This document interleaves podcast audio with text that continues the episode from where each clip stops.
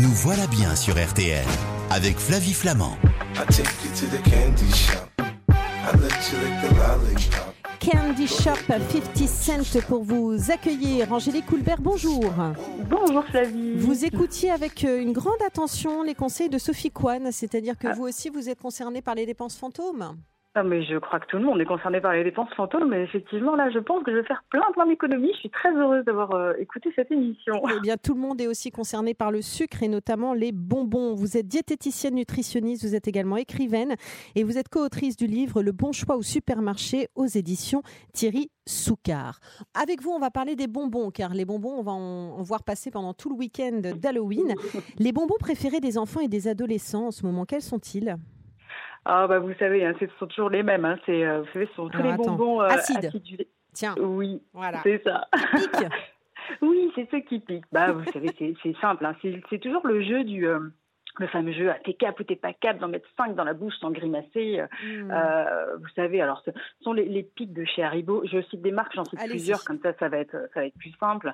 Euh, ce sont les carambars atomiques, euh, bon, les fameuses têtes brûlées. Hein, je, je- alors ça, c'est leur slogan, les bonbons types, t'éclates grave.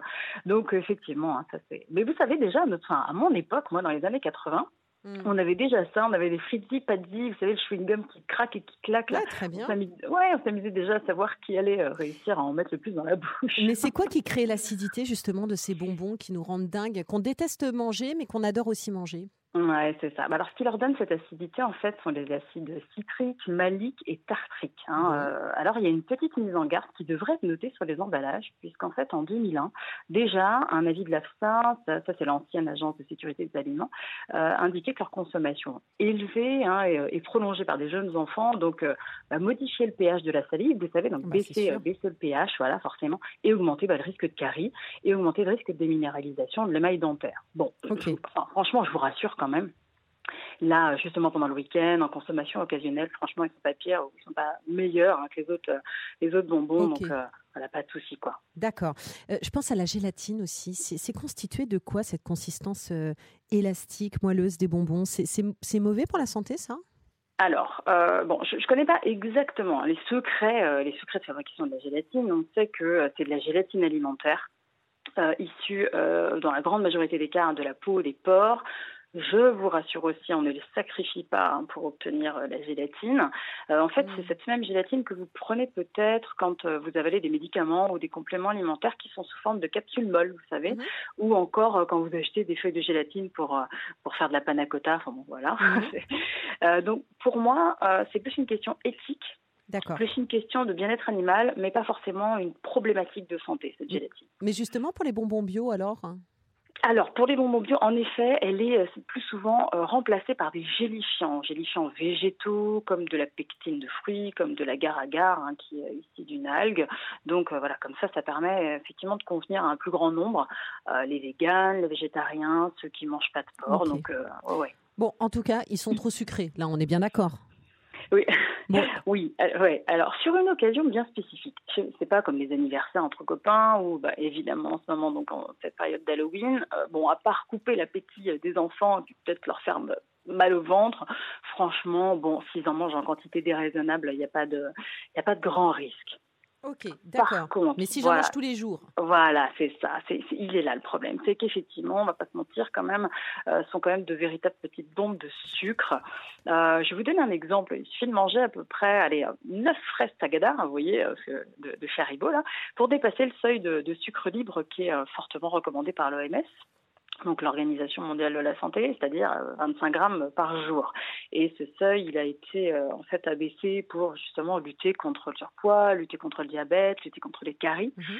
Donc, euh, donc effectivement, 9 petites fraises et euh, vous êtes déjà euh, au-dessus du seuil. Et, euh, et la problématique, c'est qu'on ne retrouve pas que du vrai sucre de table, hein, comme celui que vous mettez dans votre café ou dans votre thé ou que vous utilisez pour faire des gâteaux.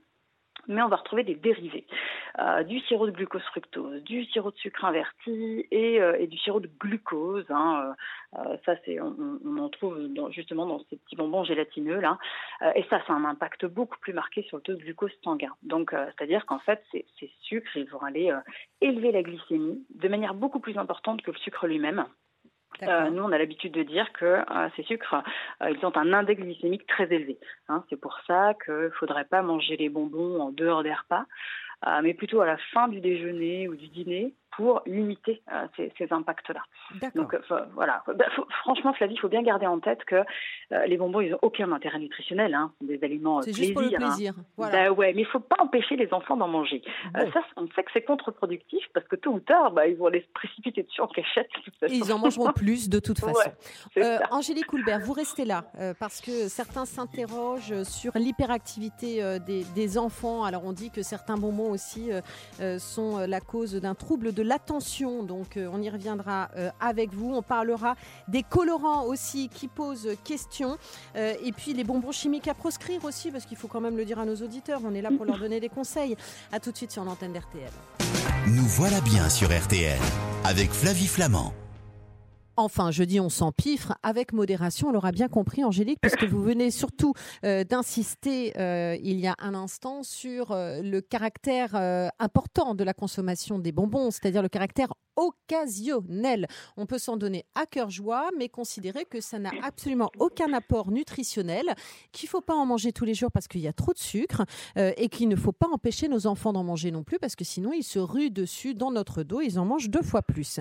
je voudrais qu'on parle du d'une polémique qu'on voit naître parfois aussi sur euh, une grosse consommation de bonbons qui pourrait expliquer l'hyperactivité. Qu'est-ce que vous en pensez, vous, en tant que diététicienne nutritionniste? Alors, euh, il faut savoir que l'hyperactivité, c'est un vrai trouble du neurodéveloppement. Hein. Donc, euh, les bonbons ne sont pas la cause d'un ce qu'on appelle d'un TDAH, c'est-à-dire d'un trouble de l'attention avec ou sans hyperactivité. Mais en effet, hein, s'ils sont consommés euh, tous les jours, comme on disait, notamment donc en dehors des repas, comme ils perturbent le taux de glucose dans le sang, ils peuvent engendrer des hyperglycémies, donc la glycémie qui augmente. Là, l'enfant peut être effectivement un petit peu plus actif. Et, euh, en réponse, on a des hypoglycémies réactionnelles. Et là, l'enfant peut devenir un petit peu plus irritable. Hein. donc, euh, mais il y a bien d'autres aliments classiques hein, qui peuvent aussi engendrer euh, de, telles perturbations de la glycémie. Comme? Euh, bah, les céréales du petit déjeuner pour les enfants. Hein. Là, je ne vais pas citer de marque, mais bon. Voilà, non, non, mais on les a cités dans une émission précédente de toute façon, donc on les connaît.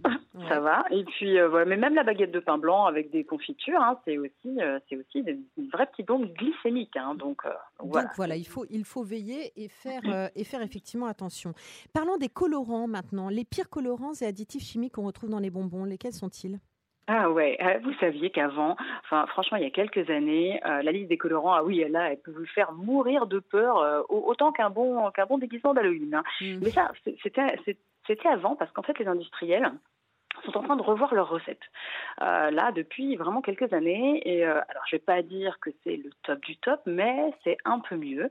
déjà, le grand point positif, c'est que, en parlant de colorants, depuis janvier 2020, on a le E171, c'était le, ça c'est le dioxyde de titane, c'est un colorant qui est blanc brillant, euh, qui était sous forme de nanoparticules, hein, euh, qui est interdit. Donc ça, ça veut dire que ça bouge, donc ça c'est pas mal.